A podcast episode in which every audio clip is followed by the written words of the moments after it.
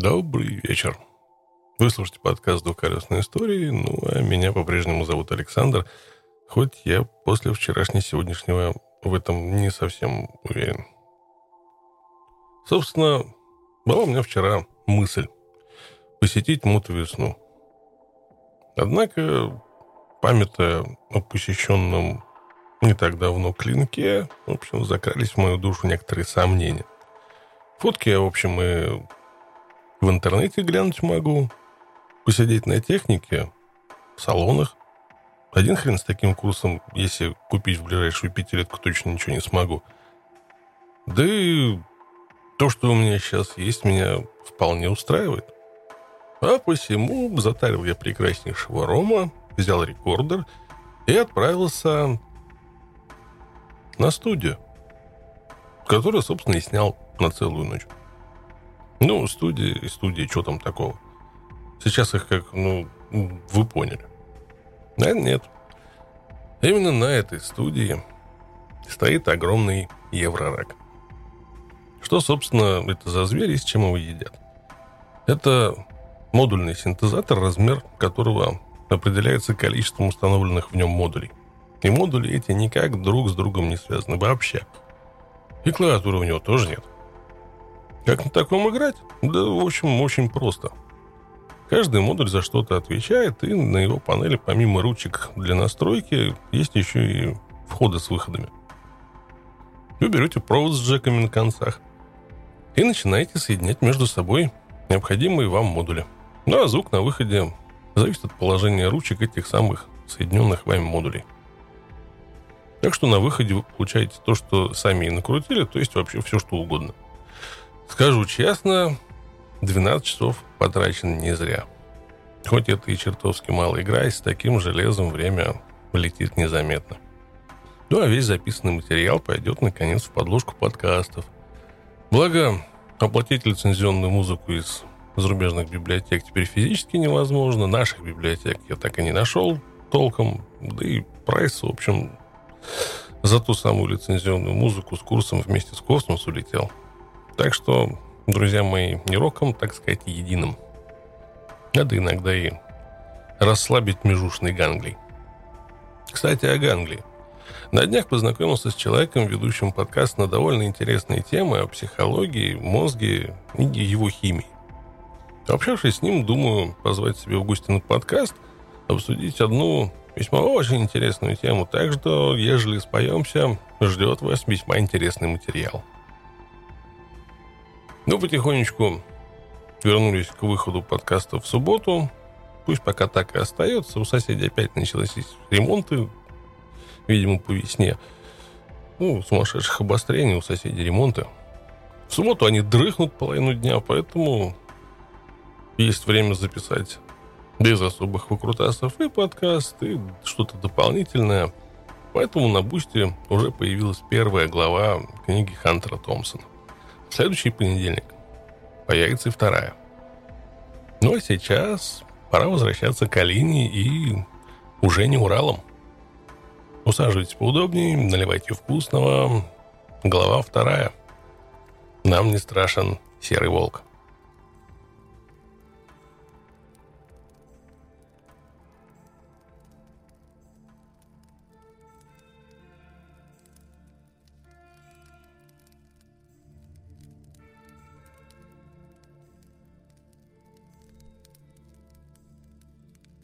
Ну, конечно же, вы хотите знать, что было с мотоциклом. А ничего. Два дня я уговаривал Алексея вскрыть движок, но он согласился сделать это только после того, как я скачал с интернета руководство по эксплуатации. Два дня мы отлеживались дома и мазали друг другу мягкие места зеленкой. Когда вскрыли двигатель, быстро выяснилось, что неполадку можно было устранить в дороге. Просто отвернулся прижимной болт сцепления, или, как его называл Алексей, грибок. То есть мы сами себе устроили отличное приключение. Ладно, хоть мотоцикл выдержал такое издевательство. Мой мотоцикл мы приобрели более простым и менее романтичным способом. По интернету в том же Новосип Мото. Нет, это не говорит о том, что мы были рады наступить на одни и те же грабли дважды. Просто Взвесив все за и против, мы поняли, что по нашим деньгам, видать, только такие старенькие мотики. Тем более, что в Тенере не было ничего такого, чего нельзя было, было бы отремонтировать. А тут в продаже появился почти такой же мотоцикл, только чуточку поменьше и чуточку полегче. Yamaha XT400 Artesia. Пришлось взять кредит. Я думал продать свой маленький черный Кавасаки и рассчитаться с банком, но надо было подождать. Уже накатывала осень, а кто покупает мотоциклы осенью? Только такие оторвы, как мы – я не питал никаких иллюзий по поводу состояния мотоцикла и даже не удивилась, когда вместо мотоцикла из почтового багажного вагона грузчики спустили кусок грязи. Прежде чем просто рассмотреть мотоцикл, его надо было как следует отмыть. Проводник грузин с одной намыленной щекой и по мазкам в другой печально наблюдал, как мотоцикл едет по перрону в смешной маленькой тележке. Печально была и я. Повести мне не могло, не должно было, по всем законам подлости. Ну, а раз так, отчаиваться не стоило, да и не отчаивалась я, даже когда обнаружила, что в мотоцикле неисправен моноамортизатор. Что-то в этом духе я и ожидала. Зато у него движок нормальный, утешил меня Алексей. Ну, что ты хочешь за такие деньги? За 83 тысячи? Хочу исправный мотоцикл. Но ведь всегда так. Раз деньги уплачены, можно на все наплевать. По документам оказалось, что на мотоцикле пару месяцев ездил кто-то из владельцев мотосалона. Загубив аппарат, он решил его продать, избавиться от проблем. Нет, моноамортизатор наверняка бы отремонтировали, если бы на мотоцикл так быстро не нашелся покупатель. То есть я дурочка. А еще супермеханикусы чем-то натерли весь пластик мотоцикла, видимо, подготовив его к основательной полировке, и весь пластик стал матовым. Но это были мелочи. А вот то, что они, скрывая ржавчину на спицах, покрасили спицы и хромированные об алюминиевой краской из баллончика, я им простить не могла. Это ж варварство, так уродовать мотоцикл. Пусть даже и эндуро. Нам оставалось засучить рукава и за зиму привести мотоциклы в порядок. Откапиталить Тенера, заменить амортизатор на артезе и поменять сальники, цепи, фильтры, проделать кучу другой не менее полезной работы. Но все мы это делали вынесли, выдержали и в физическом, и в моральном, и в финансовом смысле. Нас ждало впереди приключение. Приключение, без которого наша жизнь становилась бессмысленной и неуютной, без которого мы оба становились несчастными, маленькими, обычными людьми. Нет, серьезно. Городская квартира слишком тесна, чтобы в ней без ссоры, трений могли уживаться мужчина и женщина. За зиму мы надоедали друг другу, и только осознание того, что скоро нас ждет дорога, примеряло нас – а осенью, после всех трудностей, мы с новой силой понимали, насколько зависим друг от друга. Насколько тоненькая ниточка, на которой висит человеческая жизнь, насколько полно мы дополняем друг друга. Он, как сильный мужчина и защитник, способный постоять за себя и заступиться за меня, и часто найти выход из, казалось бы, безвыходной ситуации. И я, как более слабая, но зато более авантюрная женщина, которая всегда может позаботиться о бытовых мелочах и которая всегда может придумать, куда бы съездить на этот раз, но не всегда адекватно оценивающая свои силы. В общем, мы были оба два. И ни один из нас ни за что бы не отказался от путешествия на мотоциклах в пользу, например, отдыха на Красном море. Или хорошей работы, или денег. Только там, в дороге, мы понимали, что друг без друга мы, каждый из нас, только половина целого. И только часть чего-то большего. Важная, нужная и полноценная часть. Но часть. И только в тайге, в горах, степях, под проливными дождями, ураганными ветрами, под символической защитой палаточного тента мы становились чем-то целым, чем-то единым, тем, чем мы должны быть всегда – и не было тогда для меня ничего надежнее, чем его плечо, и не было ничего вкуснее, чем мной порезанный последний хлеб, и горечь крепкого чая становилась слаще самого сладкого алтайского меда. И тонкие платочные вязочки держали крепче стального каната. И не было мочи ехать дальше, но мы вставали и ехали, находя силы в глубине души, в глубине сердец. Ехали, потому что понимали, помочь друг другу можем только мы сами – больше никого в мире нет. Точка. Ой-ой-ой. Я уже вижу, как начинают хмуриться брови брутальных мужчин. «А как же братишки?» — слышится хриплый бас. «Женщины нас ни в грош не ставят. Да настолько крикнет, да мы...» «Нет, нет и нет». Стенька Разин не зря выбросил за борт заморскую княжну. Бес поселился в рядах вольных казаков, стоило лишь атаману обзавестись подругой. Имя этому бесу — ревность. У других такой подруги не было. И не изложили бы его более удачливого атамана, более невезучие мужики, одолеваем по ночам нехорошими мыслями. Мысли, которые нашептывали им, что Стенька-то поди такой же, как и я, а я не хуже. А значит, я мог бы сейчас поверять казачками и лежать на коврах с мусульманской княжной. Это я мог бы взрываться лицом в черные волосы и гладить шелковую нежную кожу, пахнущую восточными благовониями. И не факт, что взбунтовавшись, казачки не убили бы обоих. А так Стенька и с бабой потешился, и в атаманах остался. Мораль сей басни. В мужской компании женщине не место. Нет, наверное, современные подкачанные бронегильды в компании сильных мужчин на Северный полюс добираются, и на Эверест ходят. Пашут в походе наравне с мужиками и уважать себя заставят или кулаком, или метким находчивым словом. Но, к моему огромному сожалению, я не такая.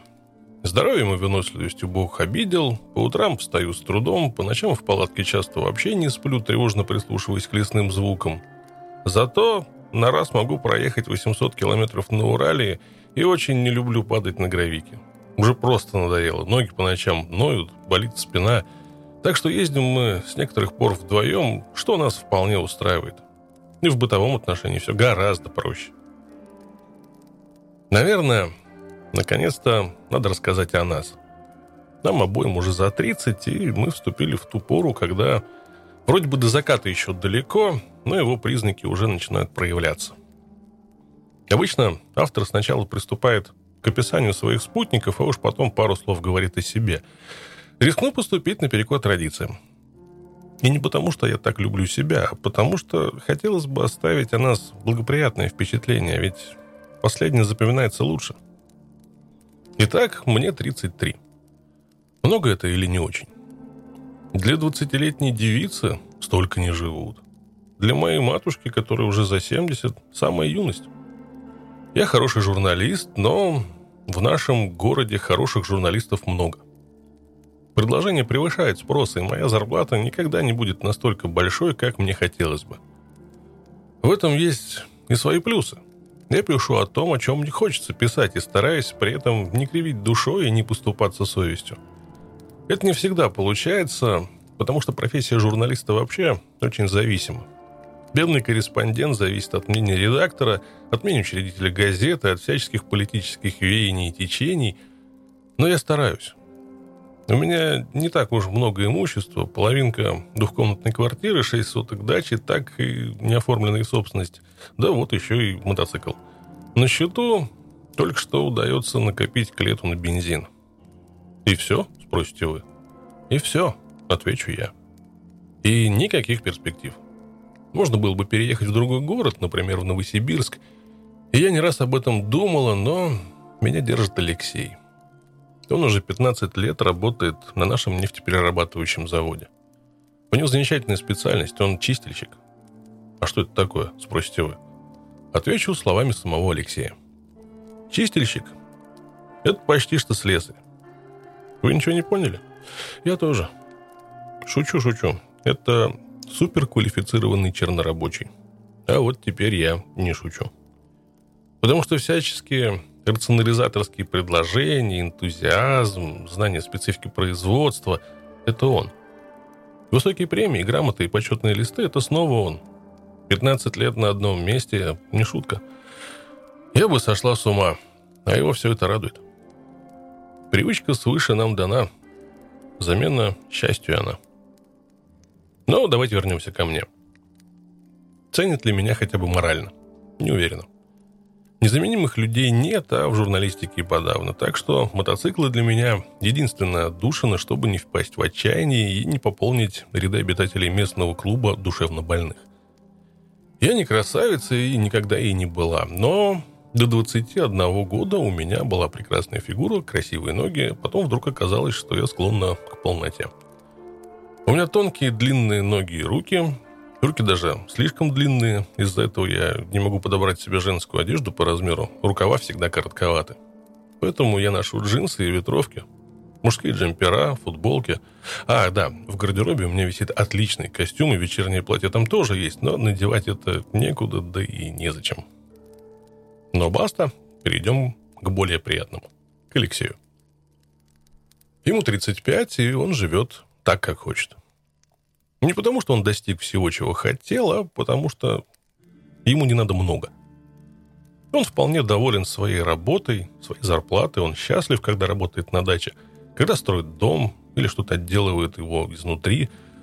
Он удовлетворен, когда после тяжелого физически трудного дня на плите его ждет горячий ужин – он счастлив, когда его мотоцикл делает на подъеме какой-нибудь мощный внедорожник. Он считает верхом блаженства проехать по трудной дороге в дождливой, холодной тайге там, где до него не проходил еще ни один мотоциклист. Его внешность... Но надо ли говорить о внешности мужчины? Надо. Он красив. В этой красоте есть мягкость. Я помню, как кто-то из водителей взахлеб рассказывал мне о двух девушках на тюнингованных Уралах, которых он встречал на Байкале – возле Листвянки. Я быстро поняла, что речь шла о нас с Алексеем. В принципе, издалека его можно было принять за девицу. По крайней мере, тогда. Теперь уже нет. За последние годы он заматерел, поправился, лицом озаботился, и мало что осталось от улыбчивого веселого парня. Синие глаза смотрят строго, голос звучит твердо, а сам он стал резче, грубее, и даже я иногда не знаю, чего от него ждать. Иногда, глядя на него, я думаю о том, какие еще сюрпризы ждут нас впереди. Как мы будем изменяться с годами, он и я. Как будем изменяться внешне и как внутренне. Я сильно изменилась даже за эти шесть лет. Как? Раньше я ничего не боялась.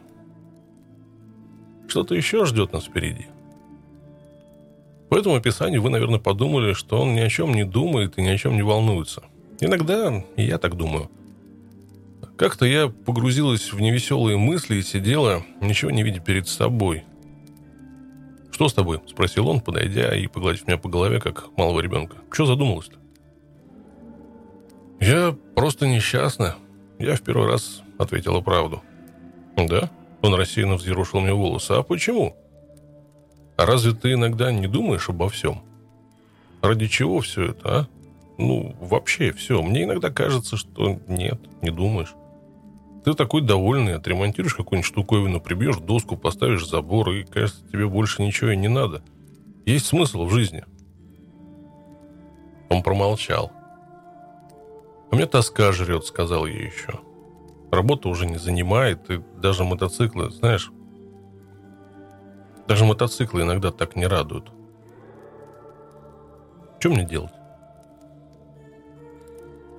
Он помолчал еще, а потом сказал — лучше работать больше. Если начать думать, так и повеситься можно. Ну, про повеситься он, конечно, загнул, потому что нет ни одного человека на свете, который любил бы жизнь больше, чем Алексей. Однако я поняла, что он хотел сказать. Несколько лет назад мы познакомились с немцем, Микой Куном. Я уже говорил о нем. Немец этот на лицо ничем не примечательный, на мотоцикле за пять лет объехал вокруг земного шара. Уж чего он там за эти годы навидался, рассказать за пару вечеров у нас на кухне он не смог. Но когда на грудь было уже принято достаточно, и язык перестал быть барьером между нами, он поведал о своих планах жениться на очаровательной худенькой австрийке Анне, которую он встретил пару лет назад где-то в Лаосе – я, конечно же, спросил его о детях, на что Мика вдруг упрямо замотал головой. Он говорил горячо и долго, но все, что я смогла понять, это то, что он изъездил весь мир и видел, сколько народу живет на Земле. И совершенно точно решил для себя, что ни он, ни его потомство погоды не сделают, а значит и заморачиваться-то нечего. Нам бы его уверенность. Мы же просто нутром чувствовали, мы знали, что слова «плодитесь и размножайтесь и наполняйте землю и обладайте ею» сказаны не просто так – Это сытый европеец мог эгоистично заявлять, что ему безразличны дети и вообще плевать на все, что происходит в мире. Глобализацию, популяризацию, даже потепление. Все пофигу.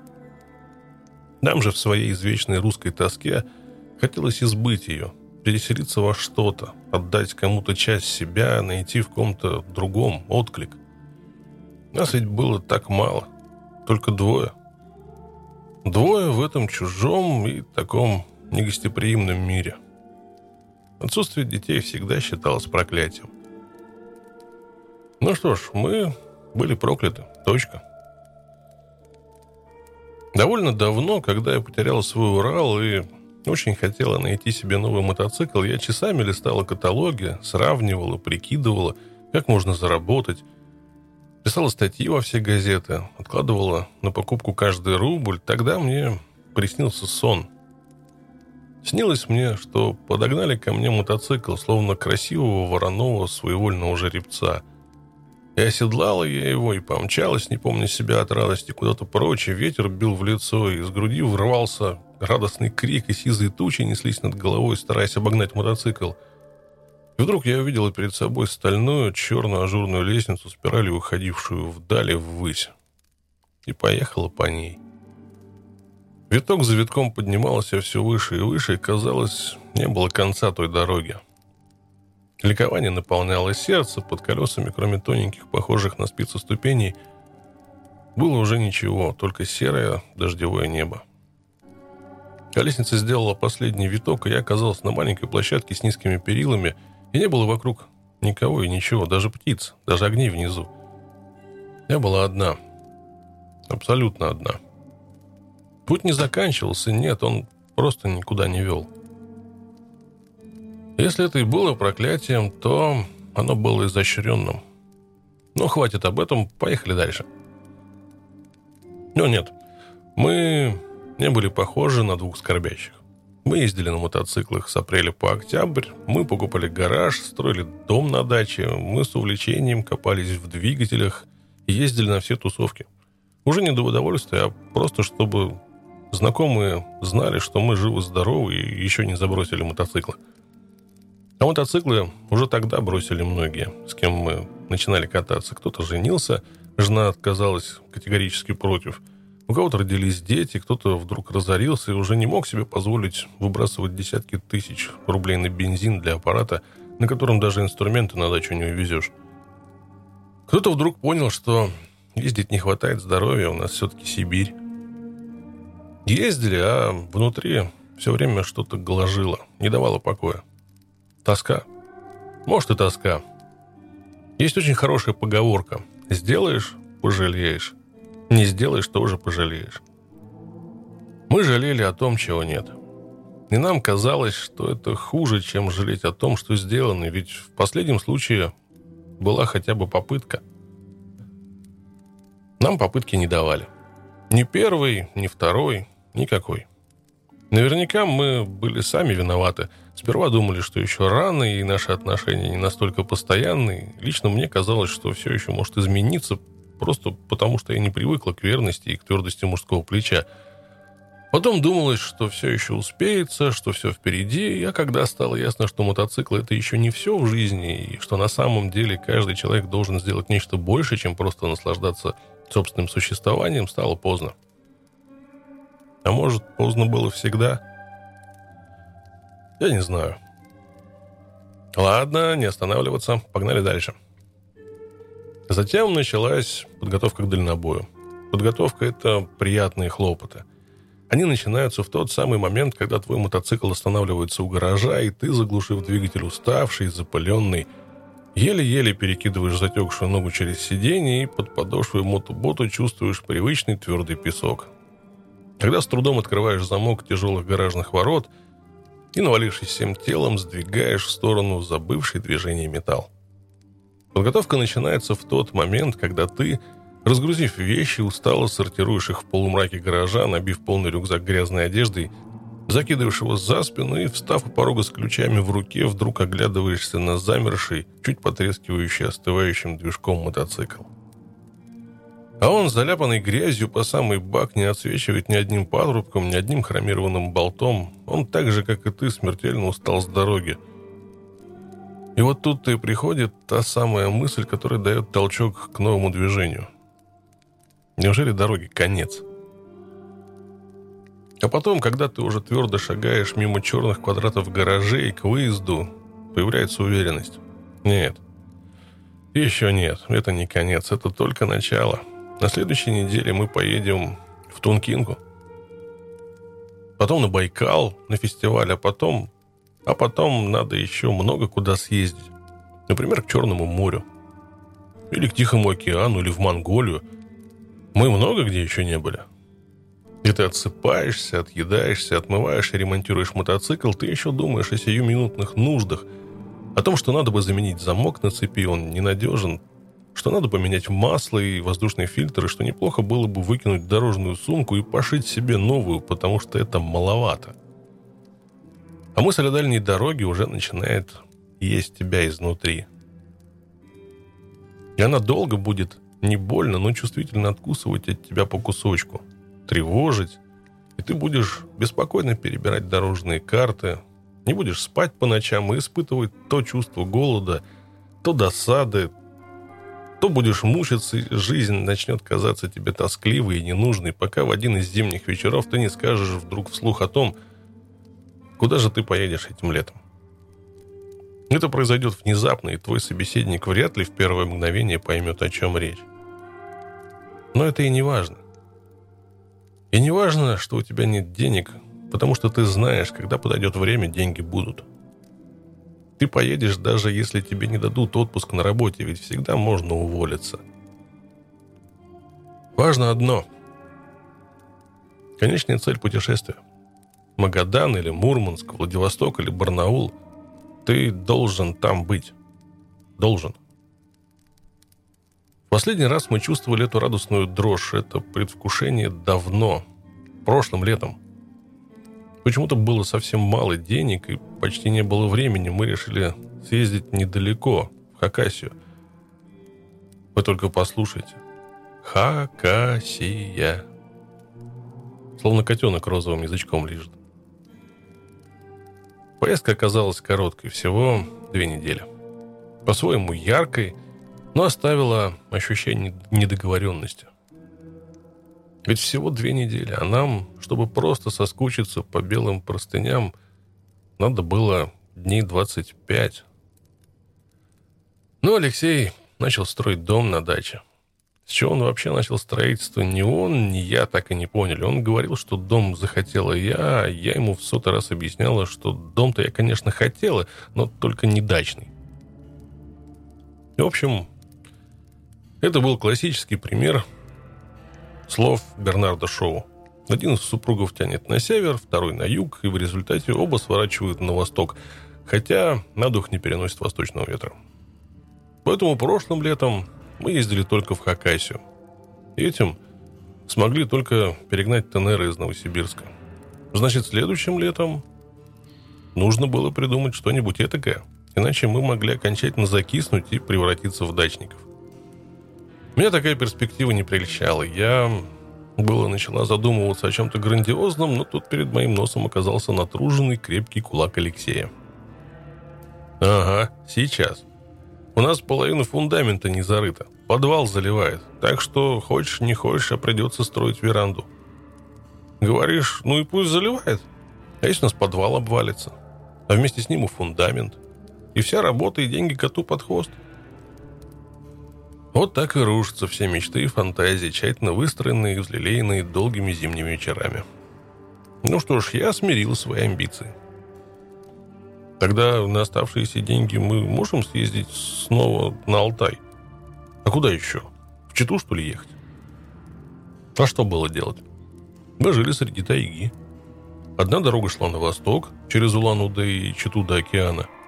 Не было там ничего, кроме самой дороги. Вторая дорога шла на запад, через Красноярск и Новосибирск к Уралу и дальше. И не было больше никаких других направлений, разве что штурмовать бездорожье в тайге. То еще удовольствие, особенно вдвоем и без ружья. «Значит, поедем на Алтай», — строгим тоном сказал Алексей. Он всегда говорил таким тоном, когда хотел, чтобы я с ним согласилась. И я согласилась. А у меня что, был выбор? «Прокатимся по Чуйскому тракту», — продолжил Алексей. «Может, на этот раз доедем до Колыванского озера. Увидим, наконец, что такое эти загадочные челимы. Челимы. Водяные орехи. Не очень-то и хотела я знать про эти самые челимы, тем более, что я их уже видела в Новосибирске. Правда, не в воде, а на книжной полке в комнате, но это мелочи. Спорить было бессмысленно. Он всегда был прав. Так что я стала готовиться к путешествию на Алтай. В конце концов, дорога всегда дорога. Даже знакомая. Но перед этим надо было расплатиться с кредитом, а следовательно продать мой Кавасаки.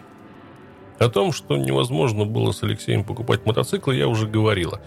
Теперь я в первый раз увидела, что и продавать мотоцикл с ним тоже невозможно.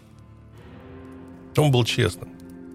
Таким честным нормальный человек быть не может. Он считал, что будущий, даже не владелец, нет, претендент на покупку мотоцикла должен знать о нем абсолютно все. И то, что в паспорте указан 89-й год выпуска, на ободе стоит истинный 88-й, и то, что он плохо заводится на холодную, и то, что карбюратор ремонтировали.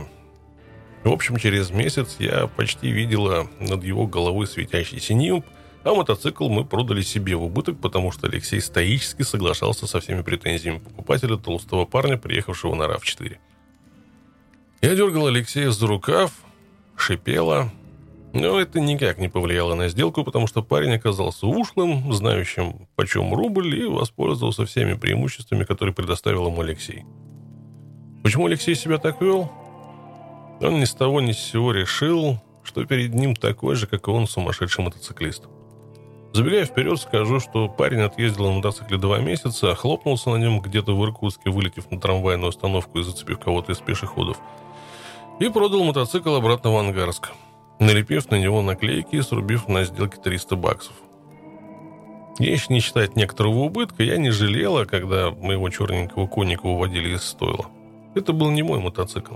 Нет, он был покладист, довольно прыток и ни разу не подвел меня на дорогах Хакасии и мог обогнать на трассе Тенера, но не было в нем ни грамма того, что все мотоциклисты города именуют драйвом. Если бы мне было 15 лет, и вес мой составлял килограмм 40, это было бы по мне. Но мне нужен был мотоцикл побольше. Такой, как Артесия. Я увидел Артесию в первый раз в сервисе знакомого коммерсанта, который торговал мопедами. Мотоцикл, конечно же, был не этот, такой же, его продавали. В этой Артесии сильно шумела цепь ГРМ, была отличная ходовая – это был единственный раз, когда я клещом вцепилась в Алексея и настояла на том, чтобы он успокоился и посмотрел другой мотоцикл. Он ходил точно шалый и ни о чем не мог думать, кроме этого синего коня, и не сразу пришел в себя.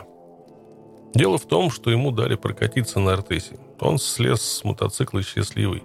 Я поездить не решилась, просто посидела в седле и сразу же поняла, что мне нужен такой мотоцикл большой и довольно тяжелый. Его нужно было покорять, на нем нужно было научиться ездить. Здесь можно было сражаться не только с дорогой, но и с мотоциклом. Это было то, чего мне так не хватало на Кавасаке. Ощущение ежесекундной победы. Когда мы получили мою артесию из Новосибирска и в гараже разобрали брусья упаковки, выкатили на бетонный пол мотоцикл, все еще грязный и неухоженный, он показался мне даже слишком большим. Первая же поездка показала, что мои ноги еле касаются асфальта. Как я буду ездить, опасалась я. Но все оказалось просто. Отличная развесовка, легкость в управлении делали мотоцикл очень послушным. Он прекрасно маневрировал на малой скорости, и мне вполне хватало того, что я могу дотянуться до земли носками.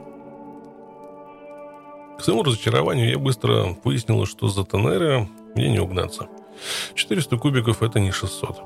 Но этот недостаток мотоцикла немного компенсировался тем, что Алексей, как я уже говорила, любил ездить неторопливо, так что я почти успевала. Приходилось кое-где что есть мочь кочегарить мою сивку-бурку, особенно на обгонах. Но это лишь добавляло остроты в пресные поездки до дачи. И, в общем-то, мотоцикл представлял из себя давнюю мечту Алексея. Мощь ураловского движка была втиснута в неплохую японскую ходовую. Мотоцикл не был рассчитан ни на шоссейные гонки, ни на гонки по грязи. Это была рабочая лошадка. Надежная и неприхотливая. С ним я снова почувствовала себя в седле. Утром в день отъезда мы вдруг обнаружили, что у нас не оплачен счет за телефон. Если не оплатим до 15-го, нам его отключат. Нам он вроде бы и не нужен, но моя мама часто им пользовалась, поэтому надо было что-то срочно предпринимать, и в 10 часов утра, вместо того, чтобы выезжать из гаража, мы томились в длиннющей очереди на переговорном пункте. Как назло, на днях кассиру установили новую программу на компьютер, он окончательно тормозил, очередь гудел, как осиное гнездо, и я выпал из нее со счастливым квитком об оплате, когда был уже 12 час. Так поздно мы еще ни разу не выезжали. Пока мы навьючили вещи, пока приводили лошадей из стойла, то есть из гаража, посматривали на небо, на самом деле поездка на Алтай была под большим вопросом. Метеосводка предупреждала о грандиозном циклоне, который должен был накрыть всю Сибирь от Урала до Бурятии. Температура вот-вот должна была упасть до плюс 10, плюс 13. Небеса разверзнутся, и воды всех океанов должны были упасть и поглотить всю землю от Иркутска до Перми – не было такого на нашем веку. Не было и быть не могло, чтобы на протяжении четырех тысяч километров одновременно полились дожди. Ну вот надо же, нам такое обещали. Раздумывали мы недолго. Раз такого не было, значит такого быть не может. Решили мы и были по-своему правы. Иногда мы мокли по две недели где-то в горах, а рядом буквально в двухстах километрах от нас земля выгорала от засухи, и в городах от жары начинал плавиться асфальт. Мы знали, что погода везде разная. А еще мы знали, что из любого циклона можно выехать за полтора-два дня.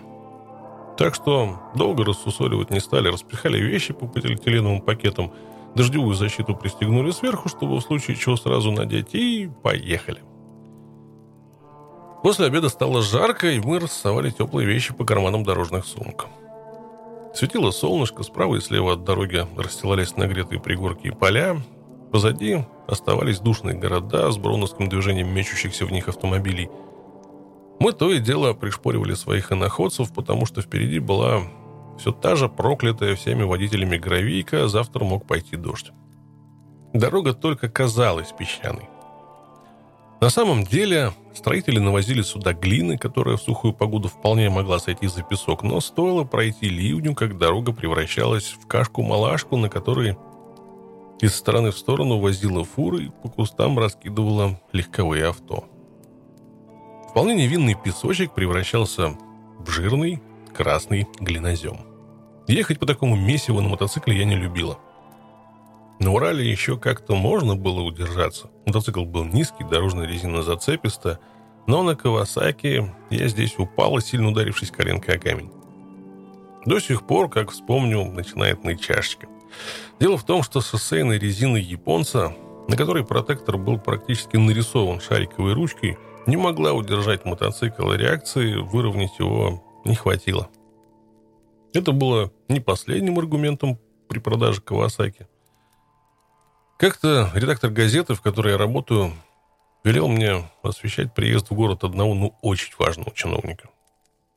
Словно кучка служек, мы с блокнотиками и диктофонами весь день бегали за чиновником, который барственно разъезжал по городу в сопровождении сияющего кортежа из городских подлис и автоинспекторов. К вечеру, когда все уже порядком устали, в здании мэрии прошла пресс-конференция, которая должна была подвести некую черту под визитом высокого чина.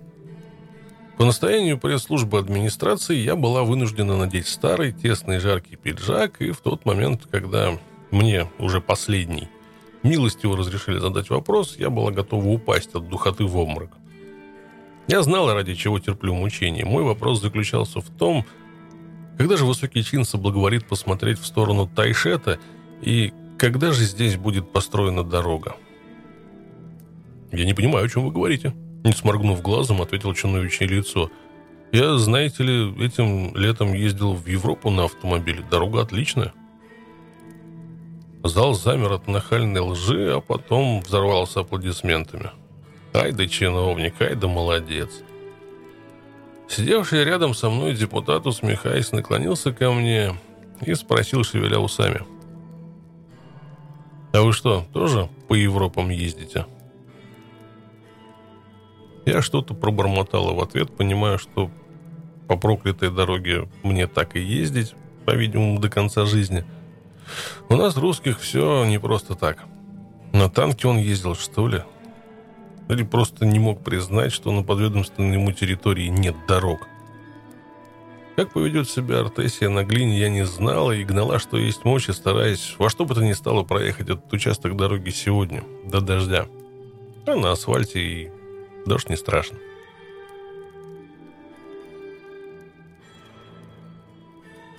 Глава третья. Полумрак.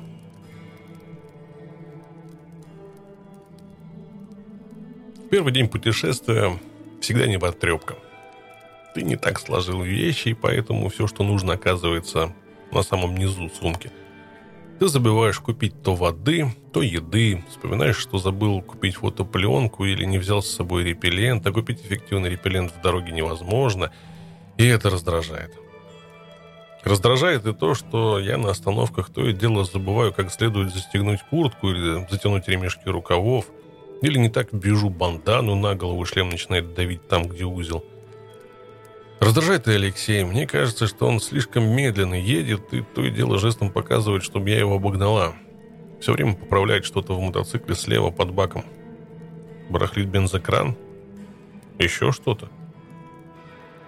Я думаю, Должно пройти какое-то время, прежде чем мы войдем в ритм дороги.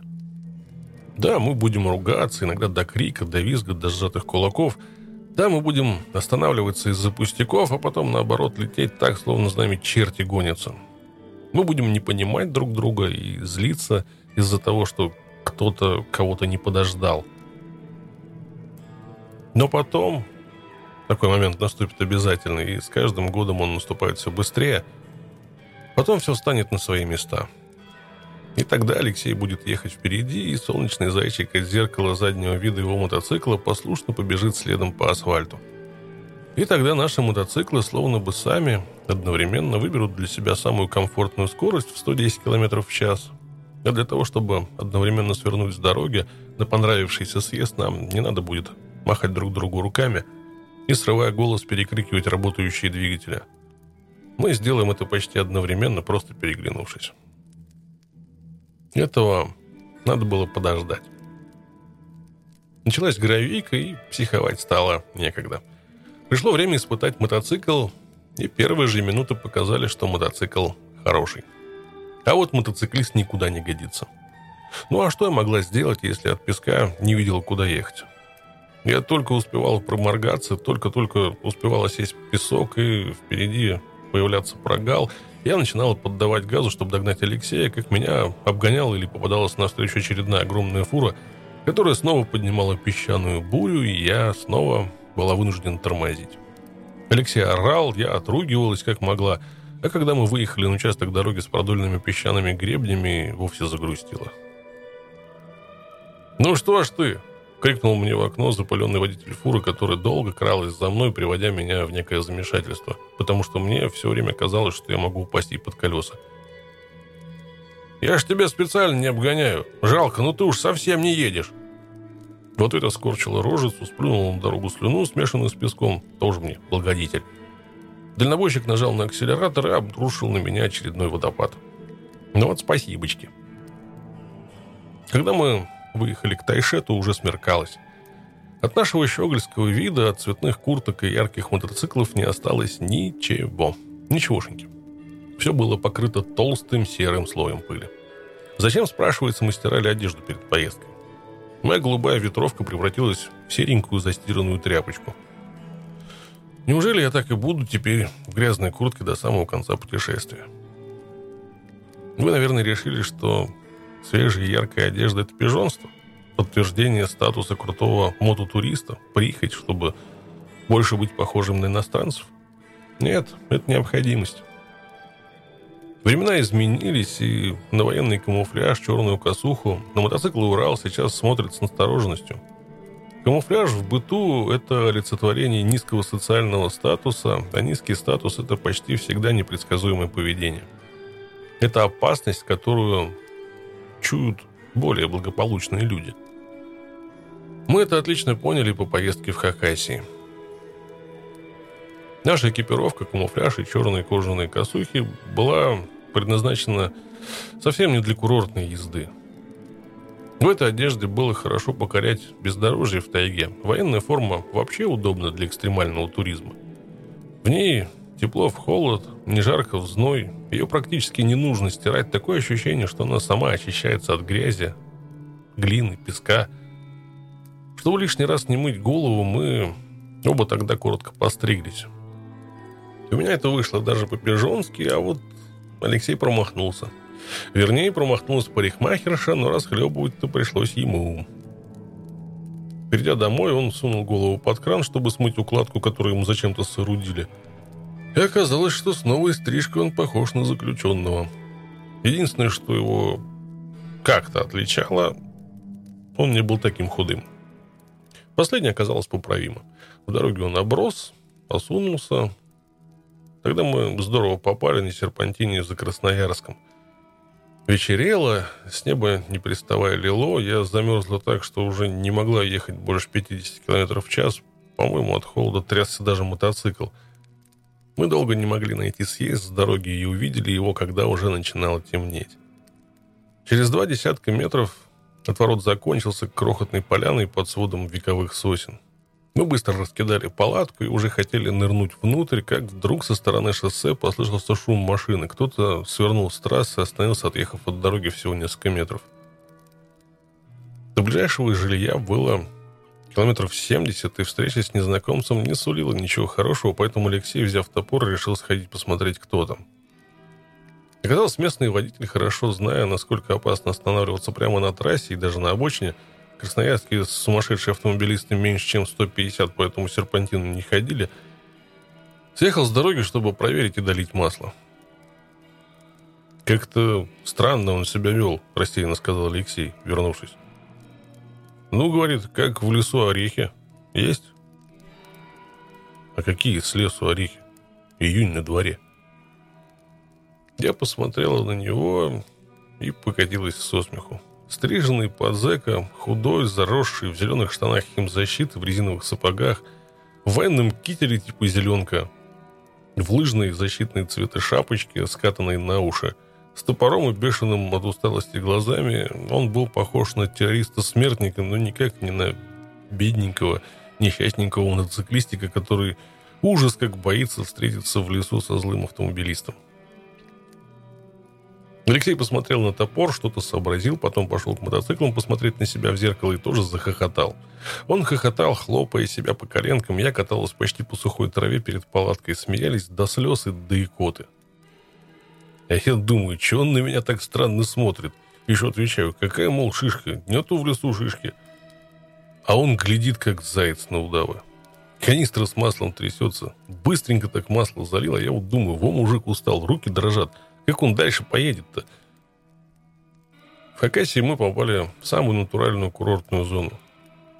Пляжи по берегам соленых озер, палаточные городки, местные, торгующие пирожками, красноярские пижоны на дорогих машинах, в прицепах которых стояли мини-катера, гидроциклы. Дамочки в розовых шляпках небрежно тыкали из окна пальчиками. Глядите, какие грязные эти мотоциклисты. Фу! Толчая на заправке у озера Шира – где какой-то наглый юнец бампером выталкивал меня с заправки и даже поверх своих темных очков глядеть на нас не хотел. Чувствовали мы себя среди довольно богатой, как нам тогда казалось, публики отвратительно. И поняли одно.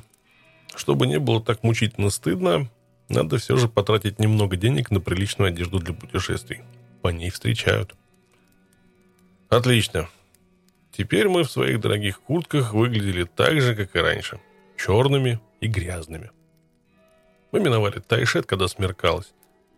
Дорога здесь была превосходной. Было странно, когда на трассе вдруг попадались такие ухоженные участки асфальта, заботливо нанесенной разметкой, со всеми нужными знаками и обязательными автоинспекторами, которые бдели даже сейчас, поздним вечером.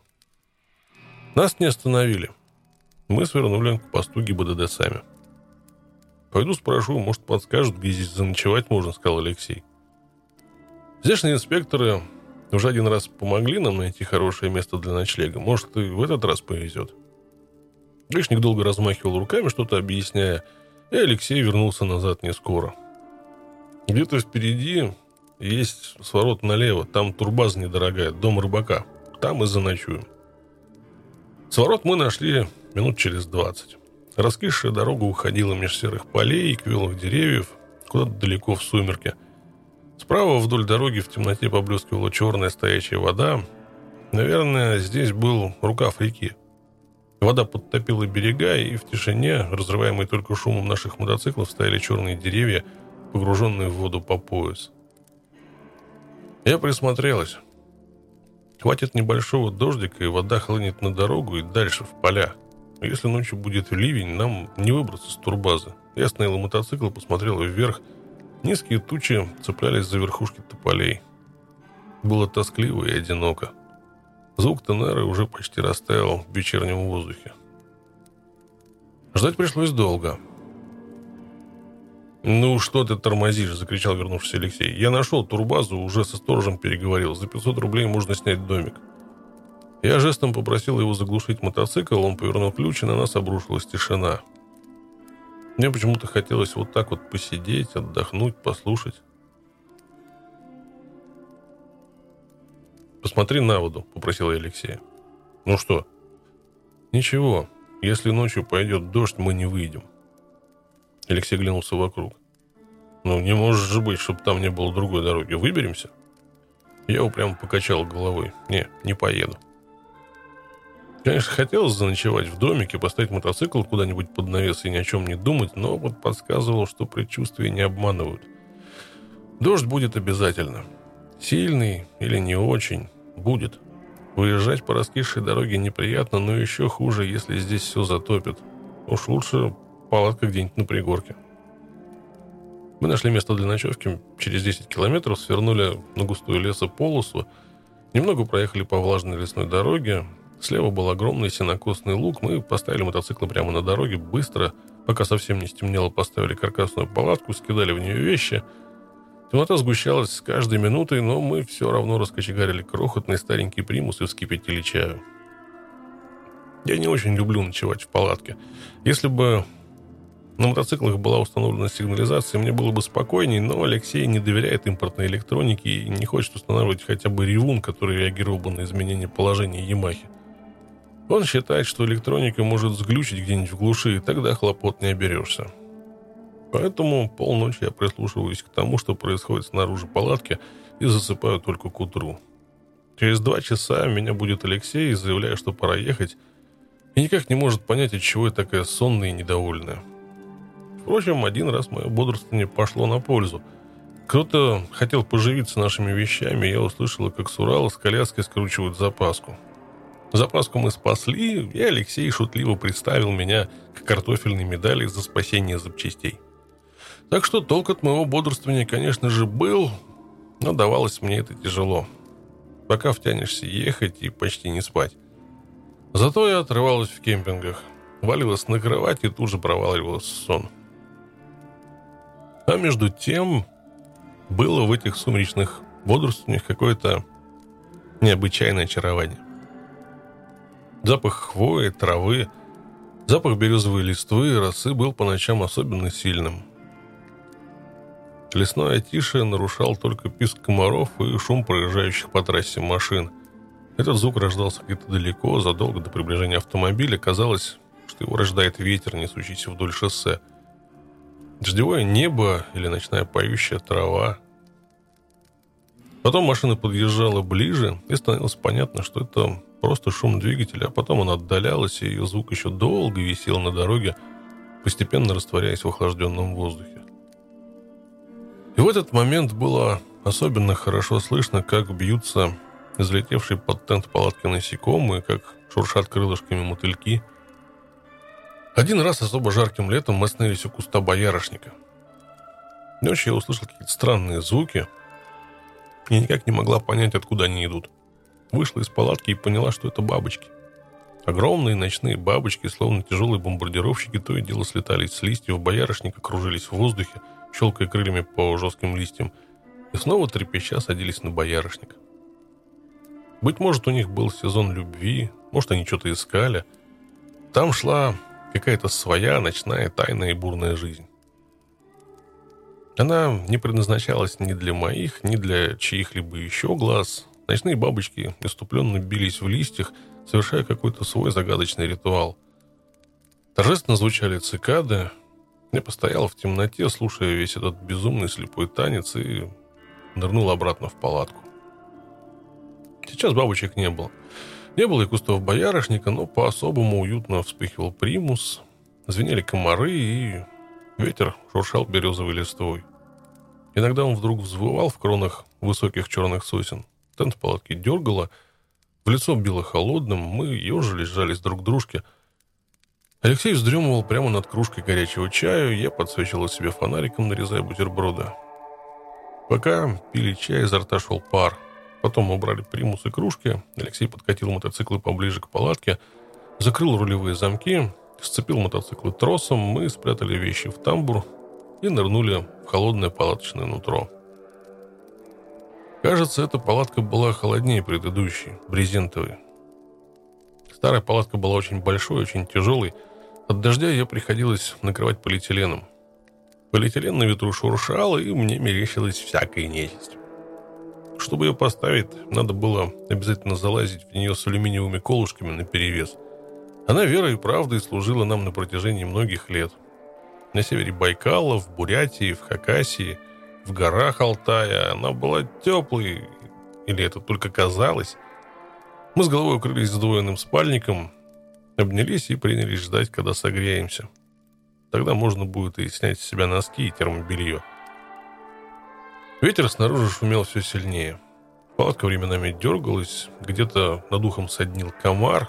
Алексей уснул сразу, а я лежала рядом, прислушиваясь к тому, что происходит снаружи, в лесу и на дороге, завидуя крепким нервам мужа.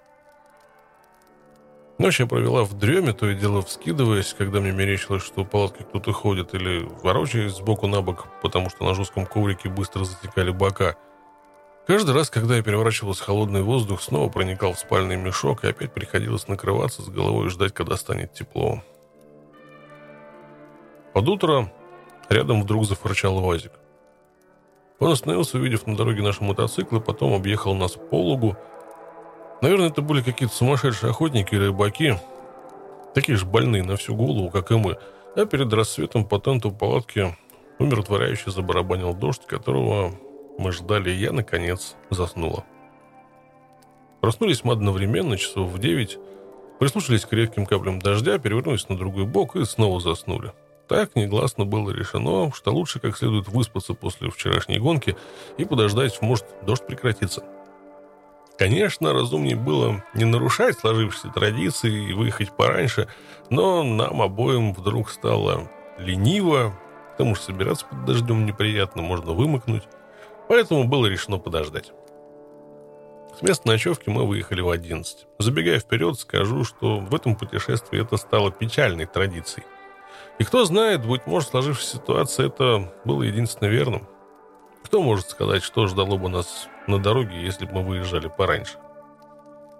И все же надо было выехать раньше, ругала я себя, когда мы подъехали к знаку «Опасный участок дороги» 3 километра. Асфальта здесь не было. Все утро по размокшей глине шли фуры, гнали свои залепленные скотчем по самую крышу автомобиля рехнувшиеся на скорости перегонщики. Моему опечаленному взгляду предстала перемешанная глина. Точно на такой я и хлопнулась в последний раз.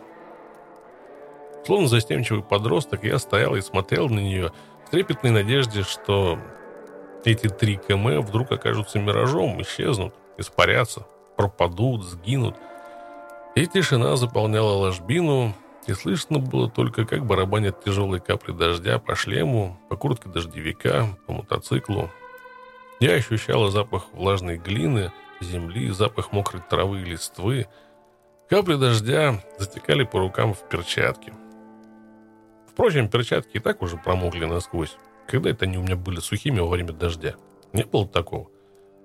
Лужи пузырились, показывая, что ждать, в общем-то, нечего, и мне в очередной раз надо стиснуть зубы и повернуть ручку газа, доказывая, что я это могу. Пока я раздумывала, Алексей скрылся за поворотом, вернулся. Он снял тоннер рядом, приподнял стекло новенького итальянского шлема. «Долго стоять ты будешь?» Я обреченно кивнула, я готова была плакать. Я думала, что на эндуро будет легче, но оказалось, что падать с высокого мотоцикла еще страшнее – Особенно с японского. У него не было дуг безопасности, и он мог подмять под себя. Это я уже испытал на Кавасаке. Единственный мотоцикл, на котором мне было не страшно, даже на скорости, был мой Урал. С него меня просто катапультировало, то есть я кувырком и почти безболезненно летел подальше от мотоцикла, уж он совершал кульбиты без меня. Да, я слезнула с губ капли дождя. Алексей раздраженно махнул синими перчатками перед лицом. А зачем мы тогда покупали такую дорогую резину? Я продолжал с отчаянием смотреть на дорогу. Она ведь специально создана для этого. Смотри, она превосходно держит. Да и мотоцикл сделан для грязи. Алексей непринужденно развернул мотоцикл прямо на склизкой глине и поддал газу. И побросал Ямаху по дороге, пристав в подножках. Он даже ласточку сделал, чтобы меня убедить. Ему-то что? Он с мотоциклом, как монгол с лошадью. Ухватил за гриву и ай да, на спину. Даже седла не надо. Он и запрыгивает на свою тенеру сходу. Словно бы и не касаясь подножек. Меня убедило не это. Хотя и это тоже. Просто мне как-то надоело стоять посреди дороги и чувствовать, как шлем из заворот стекает ледяная вода и слушать дождь. Ехать все равно надо было. Как оказалось, резину мы купили отличную – она волшебным образом держала мотоцикл на глине даже лучше, чем на песке. Заднее колесо было словно приклеено к дороге. Но все-таки я вздохнул с облегчением, когда 3 км наконец-то остались позади. Радоваться было рано, дорога с каждым годом становилась все хуже и хуже, и такие разбитые участки то и дело попадались нам по пути почти до самого Красноярска. Я осторожничала, вцеплялась в руль, со страху путала передачи, но все же ехала вперед. К Красноярску мы были похожи на два комка грязи. Весь день мы ехали под дождем. Мало приятного, если при этом не знаешь, где будешь ночевать. Тянущиеся за фурами шлейфы из воды и грязи залепляли стекло шлема, мокрой пылью покрывали одежду и мотоциклы. Весь день было только серое, блестящее от воды шоссе. Хмурые тучи, жиденький противный дождик, да словно лакированные автомобили, что проносились мимо по дороге. А еще был холод. Стекло шлема запотевало, мне приходилось поднимать его, и капли дождя ледяными иголками нестерпимо кололи лицо. Перчатки я отжимала на каждой остановке, хоть это и помогало ненадолго, через пять минут они снова были мокрыми, я, и Алексей все время поглядывали на небо, стараясь найти в нем хоть какие-то признаки того, что дождь не навсегда, но отчаяние настигало нас, потому что от горизонта до горизонта все было затянуто тучами. Палатку в такую погоду поставить, конечно же, можно – можно даже ухитриться и сделать так, чтобы вещи остались сухими, пока мы будем обустраивать бивуак. Но тут нас настигла еще одна беда. Вдруг обнаружилось, что дождевики-то промокают. Это была катастрофа. Мы в первый раз поехали, не взяв с собой уродливый, зато проверенный временем и испытаниями серо-зеленые костюмы химзащиты. Взяли пижонские баллоневые дождевики – Дождевики были черные, со светоотражающими полосами, но дело было даже не в этом. Беда была в том, что привычные к надежной химзащите мы не взяли с собой второго комплекта одежды, а значит, ночевать в палатке мы могли, но спать пришлось бы в нижнем белье, а высушить вещи вообще было бы невозможным.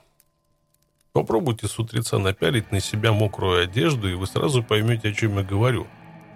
Особенно если ночью плюс 3 градуса. То, что дождевик промокает, я стала подозревать давно. Появилось ощущение, что сижу в луже.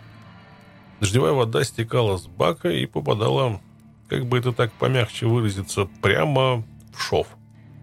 Но окончательно мы убедились в этом в кафе за Красноярском. На крылечке Алексей решил снять дождевик. Неудобно было заходить внутрь в заляпанных дорожных глиной костюмах. Он быстро стянул с себя баллоневые штаны и также быстро натянул их обратно, оглядываясь. Кажется, никто не видел. Ну, что сказать. Штаны промокали по шву. Джинсы тоже по шву были мокрые. Создавалось впечатление, что мотоциклист забыл надеть памперс. «У тебя то же самое?» – спросил он. Настала моя очередь проделать эту нехитрую операцию. Я кивнула. Снимать баллоневые штаны было нельзя. Мы ужинали в полном молчании, сидя в теплом кафе в мокрых штанах. Я не могла согреться. «Может, вернуться в Красноярск, купить что-нибудь?» – предложил Алексей, уже зная, что я откажусь. Надо было заехать в незнакомый город, найти гостиницу, а цены здесь наверняка бешеные. Перетаскать в номер вещи, найти ближайшую стоянку, оставить там мотоцикл, потом утром непонятно где и как искать какие-то магазины. Еще час и стемнеет. Чем мы в темноте найдем? Да, переночуем в кемпинге. Обсушимся, согреемся, а там видно будет. «Давай», — устало согласилась я. Мы были неправы. Если не везет, надо сделать остановку и постараться исправить ситуацию, пока она не стала патовой. Надо было вернуться в Красноярск и найти таки в чужом городе нужный магазин со снаряжением. Но нас гнала вперед мысль о том, что от циклона мы уйдем, надо только добраться до Кемерово и уйти по трассе Новокузнецк-Барнаул на юг. Уйдем от дождя, а там можно будет в магазин заехать. В кафе мы ловили на себе недовольные взгляды официанток и клиентов – Клиентами здесь были в основном дачники, как их называл Алексей. Ну, те, кто решил ехать до места отдыха на автомобиле. Чистенькие, аккуратные, в коротких шортах, ярких футболочках, выходили они из до блеска намытых дождем минивенов, седанов и недовольно косились на нас. На наши забрызганные грязью штаны, на облепленные глиной мотоботы. Да уж, видок. Официантки посматривали на меня с особой ненавистью. Уж так мне казалось. Да так оно и было. Это своеобразная расплата за красивого мужа. Когда Алексей заходил в кафе, они вдруг как-то вскидывались, глазки загорались, губки сами собой складывались в обворожительную улыбку, но потом их взгляд натыкался на меня, и улыбка превращалась в гримасу. И особенно это стало заметно сейчас, когда на мне было надето столько всего. И свитер, и куртка, и дождевик – когда я стаскивал шлем, волосы торчали дыбом. Лицо было испачкано, руки в грязи, ведь нет-нет, да и залезешь куда-нибудь на мотоцикле пальцами. Проверить, пощупать, все ли нормально. Отмыться с помощью серенького обмылка и холодненькой водички из деревенского рукомойника было невозможно. Так что вид у меня еще тот, это верно. Но хуже было то, что сейчас на нас с явным непониманием смотрели и мужчины. Плевать. Поехали дальше. От очередного взгляда меня вдруг охватила злость. Я отодвинула кружку с остывающим чаем, быстро вышла из кафе и пошла к мотоциклу, на ходу надевая шлем и перчатки. Алексей расплатился и пошел следом. Мы двинули дальше. Холодный ветер нес по трассе обрывки мокрой листвы. Горизонт вдруг сузился до границ темнеющего леса. Все машины шли в город – нас обгоняли только редкие запозднившиеся перегонщики. Они всегда спешили. Все оказалось непросто. Из-за дачников кемпинги под Красноярском были переполнены, и в ближайшей придорожной гостинице были свободны только номера люкс. «Две тысячи рублей за ночь», — сообщил Алексей, вернувшись. «Не хочешь?» «Вот и я не хочу. Ты еще можешь ехать?» «Ага», — зябко выдохнула я, покачала шлемом и ткнула в кнопку стартера. Печальной была эта дорога. Дождь то приостанавливался, то припускал с новой силой. Вообще-то я люблю ездить в дождь. В этом есть и азарт, и задор, и не беда, что насквозь промокают перчатки и бандана, прикрывающие лицо. И не беда, что температура воздуха сразу опускается до 9-10 градусов, а ты через полчаса начинаешь трястись от холода. И ерунда, что вода из-под колес машины заливает стекло шлема что густой шлейф из грязи, тянущийся за фурами, залепляет очки, и ничего не видно на дороге. И фары автомобилей расплываются радужными неясными пятнами. Ведь через 2-3 часа ты будешь в гараже, а потом дома. Дома, где горячая вода, дымящийся кофе, где сухие шерстяные носки и пушистый плед. Где телевизор, компьютер, любимые книги и настольные лампы. И предвкушение всего этого лишь заставляет более остро чувствовать каждый момент рискованной поездки. Обычно дождь заставал нас на перевале на горном серпантине из Култука в Иркутск. Алексей просто кайфовал под дождем. Он наслаждался каждым моментом, с удовольствием оттормаживался перед поворотами, добавлял газа, входя в крутой вираж. Рискуя, заваливал мотоцикл на бок или с упоением вылетал в обгон. Сейчас все было по-другому. Впереди ждала неизвестность. Впереди были дождь, холод, промокшие вещи и отсутствие ночлега. А еще была надвигающаяся ночь, которая с каждой минутой подступала все ближе и ближе. Стало так холодно, что стекло шлема запотевало уже все время. Запотевали и очки. Мне приходилось то и дело протирать их мокрыми перчатками, держа одной рукой рукоять газа. Шоссе опустело, все стало серым, дорога, уходящая вдаль обочины и каждой секундой все больше темнеющий лес. Пока руки держат руль, ехать можно. Странно, но за рулем мерзнешь намного меньше, чем пассажиром. Вернее, не так – Мерзнешь так же, но замечаешь меньше. Намного меньше. Вообще, степень замерзания мотоциклиста может быть разной. Как правило, сперва замерзают руки. Еще от холодного дождя и ветра мерзнет лицо. Это ерунда. Когда замерзают только руки и лицо, это ерунда. Это значит, что ты можешь ехать вперед бесконечно долго, все остальное это в тепле. Потом замерзают ступни. Если ты в обычных резиновых сапогах, это происходит довольно быстро. А если в хороших мотоботах с гортексом, то ступни могут и не замерзнуть. Тогда замерзают колени и выше, бедра. А потом холод начинает потихоньку из-под подбираться за воротник куртки, ползет по спине, сквознячком, с каплями воды забирается в рукава, но потом обязательно отмерзает пятая точка. Во-первых, потому что она все время находится в контакте с холодным мокрым сиденьем. Нет ничего хуже мокрого сидения, поверьте мне. И каждый раз, когда я вижу, как сиденье мотоцикла покрывается каплями дождя, мое сердце натурально обливается кровью. Ведь иногда ехать приходится и без дождевой защиты. А во-вторых, потому что пятая точка затекает от долгой езды. Так же, как и ноги. Но даже если это еще и не конец света, то настоящий холод наступает тогда, когда твое тело сотрясает первая дрожь. Вот тогда замерзание уже ничто не может остановить. Это вопрос времени. Самое интересное, что до этого момента сам процесс еще можно как-то контролировать, не позволять своему телу закоченеть окончательно, стараться сохранить тепло. Но после того, как тебя начнет трясти, контроль пропадает полностью. И это уже вопрос времени, как долго ты еще сможешь вести мотоцикл, прежде чем руки перестанут держать руль. Конечно, все зависит от того, насколько сильно ты устал или насколько хорошо выспался и как давно последний раз ты ел, пил что-нибудь горячее, но результат всегда один. Через час, через два или через четыре ты замерзаешь настолько, что тебе уже все равно, что происходит вокруг. Сначала падает скорость, сперва просто потому, что ехать быстрее не в моготу. Потом, потому что отупевший мозг не успевает обрабатывать информацию, ты понимаешь, что лучше сбросить газ, начинаешь плестись еще медленней. Позже, после долгих часов тупого пиления, ты вдруг понимаешь, что стало трудно укладывать мотоцикл в поворот. Руль не слушается, и для того, чтобы просто тронуться с места, приходится прилагать неимоверные усилия. На последней стадии мотоцикл начинает вилять по дороге, и ты начинаешь засыпать прямо за рулем.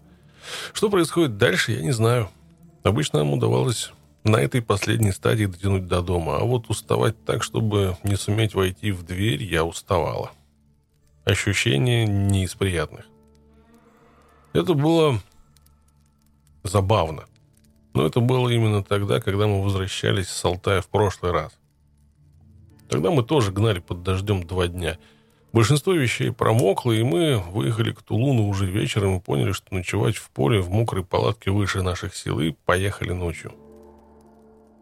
Мы проехали тогда километров 700, не больше. Наехали мы на Уралах, да и дорога в этом месте, если вы помните, не очень хорошая, так что устали мы так, как никогда не уставали. Я уснула где-то за усольем, но вовремя проснулась, потому что мотоцикл не ложился в поворот. Невозможно было заснуть, потому что не на чем было сосредоточить внимание. Ехали-то в темноте. Все, что я видела тогда, это тлеющий огонек стоп-сигнала Урала с коляской, на котором ехал впереди Алексей. Самое плохое, что можно сделать, когда замерзаешь окончательно, это остановиться.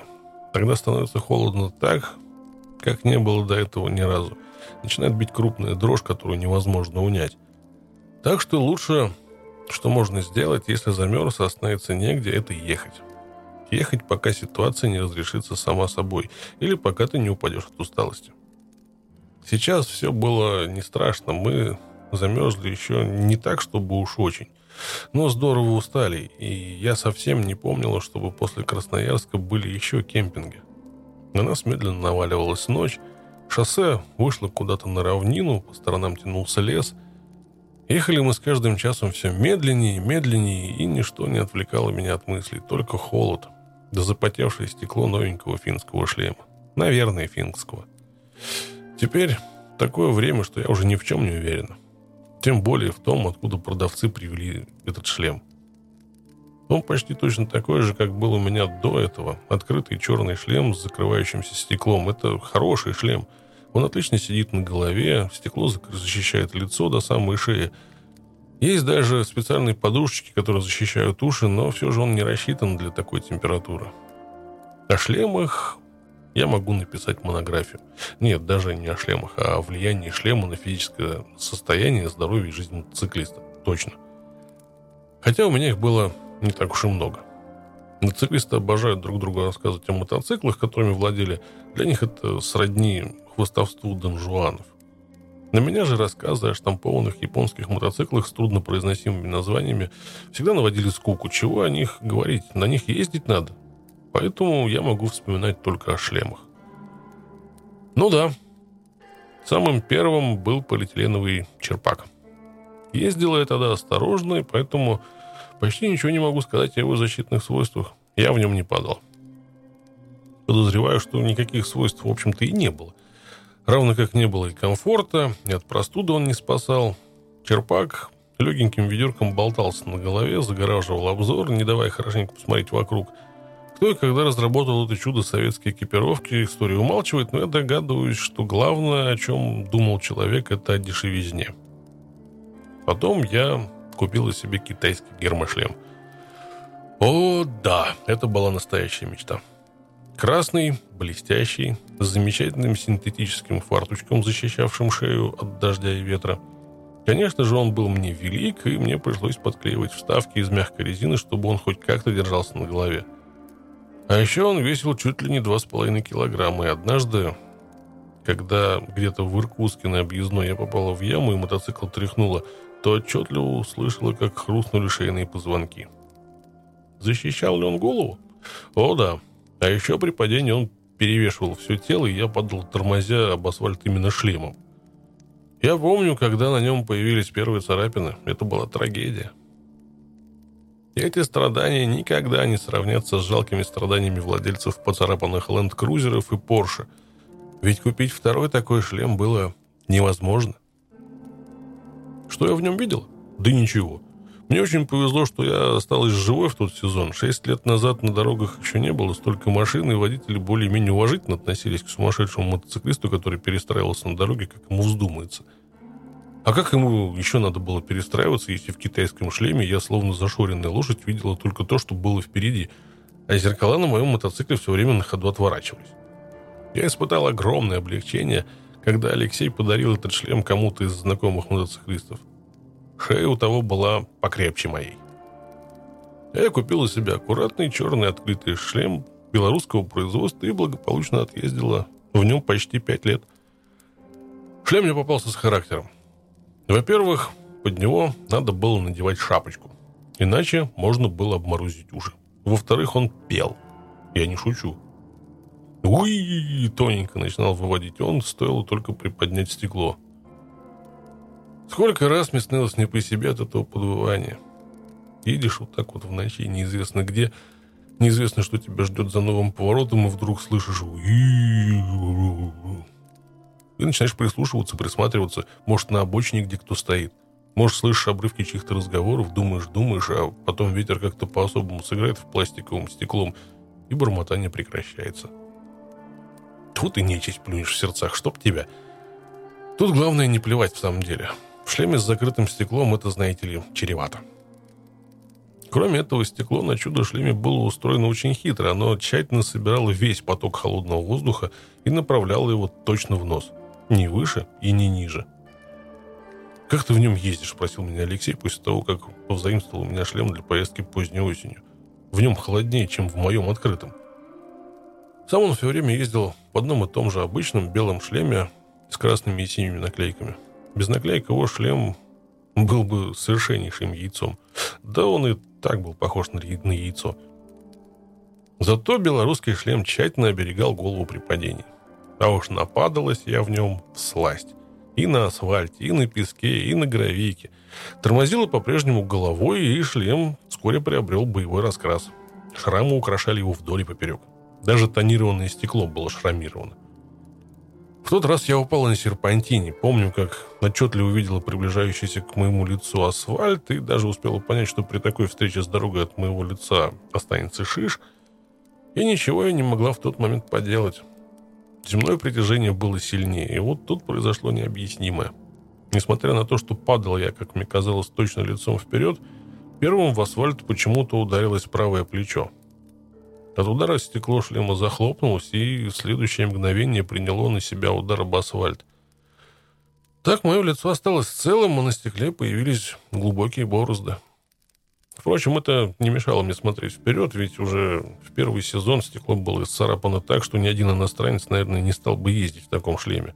Но русский человек может приспособиться ко всему, я и приспособилась, так что царапины мне почти не мешали. Насколько мутным было стекло, я поняла тогда, когда купила вот этот финский шлем. В первую же поездку я несколько раз пыталась через стекло почесать нос. Забывала, что оно опущено. Вот это да. Да ведь шлем-то был не из самых дорогих. Шлем был хорош необычайно. Но все же это просто шлем. Похоже, в такую погоду надетый под него банданы маловато – и еще невозможно как следует регулировать стекло. Поднимаешь повыше, дождь начинает сечь губы и подбородок. Затекает за ворот, опускаешь пониже, запотевает. А вытереть его на ходу как следует нет никакой возможности. Я удрученно вздыхаю, от чего-то стекло тут же покрывается туманом. Просовываю пальцы под стекло, кое-как вытираю. Уже совсем стемнело. Фара на артезии получше, чем на Урале, но луч бьет вперед и вдали, рассеивается где-то впереди. Забыли отрегулировать. В темноте ориентируюсь по белой линии разметки, но иногда она пропадает, и тогда приходится высматривать край асфальта. Или вот еще можно написать целую диссертацию о бандане. Байкерском платке, который можно купить, а можно просто сделать из подходящей тряпочки. Бандана может загониться на все случаи жизни. Ее можно повязать на голову, выходить по городу пижонски, намекая всем о том, что ты такой вот непростой человек. Можно надеть в прохладную погоду под шлем вместо подшлемника. В холод можно повязать ее на лицо, словно киношному ковбою. Становится намного теплее.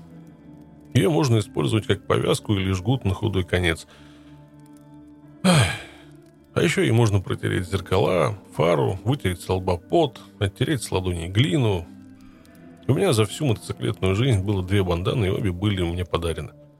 Одна символом металлики, вторая символикой Харли Дэвидсон.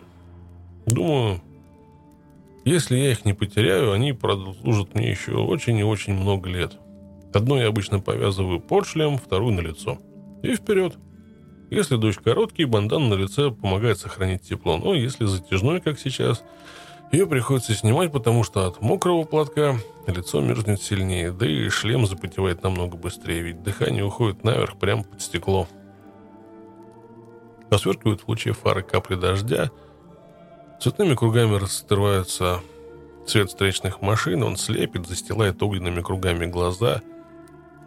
Надежда только на мотоцикл. Японец должен вывести из любой ямы, из любого ухаба. Это все-таки эндуро. Я держусь на стороже. Все время сживаю рукоятки руля, мало ли что попадется на асфальте. Дорога каждый год меняется, и там, где вчера был ровный асфальт, сегодня может быть разрыта ремонтниками яма. У нас ведь все ради людей. Наконец, основательно замерзнув, мы останавливаемся, размяться и перекинуться парой слов. «Где мы?» Я слизываю капли дождя с губ. Такси подходит поближе, машет рукой, показывая, что в шлеме не слышит меня. Светоотражающие полосы на дождевике вспыхивают и гаснут в свете фар. «Чего?» «Где мы?» — кричу я. «Да не ори ты. Тут, помнишь, где-то село было такое со смешным названием Козулька. Там еще пост ГИБДД был. Ну, может, доедем до поста, там спросим. Должна же быть где-нибудь гостиница или постоялый двор. Козулька. А, как же, помню. Перед ней по трассе с другой стороны стоит деревня. С дороги видно красивый старинный заброшенный храм. За храмом там чудо-источник с железной водой. Рядом все кроваво-красное от железа. А прямо в храме валялись тогда грязи жирные белые свиньи. Эту страшную картину разрухи я буду помнить всегда.